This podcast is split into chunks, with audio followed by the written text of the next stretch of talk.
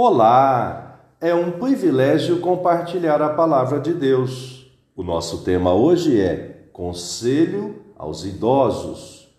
Em Tito 2, 2 a 3, lemos: Quanto aos homens idosos, que sejam moderados, respeitáveis, sensatos, sadios na fé, no amor e na perseverança. Do mesmo modo, quanto às mulheres idosas, que tenham conduta reverente, não sejam caluniadoras, nem escravizadas a muito vinho, que seja, sejam mestras do bem. Conselho e idoso, conforme o dicionário online de português disse-o, conselho, aviso que se oferece a alguém em relação ao que essa pessoa deve ou não fazer numa certa situação. Recomendação: idosos, disse da pessoa que tem mais anos de vida, velho.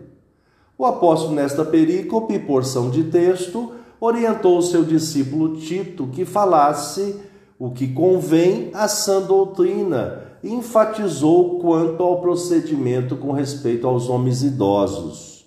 Disse: quanto aos homens idosos, que sejam moderados, respeitáveis, sensatos, sadio na fé, no amor, na perseverança. A importância dos referenciais. Os mais experimentados precisam influenciar as novas gerações, principalmente com seu modo de vida, transparecendo os valores do reino de Deus, salientando as transformações havidas no decorrer do curso da vida pela ação do Espírito Santo e no exercício do fruto do Espírito.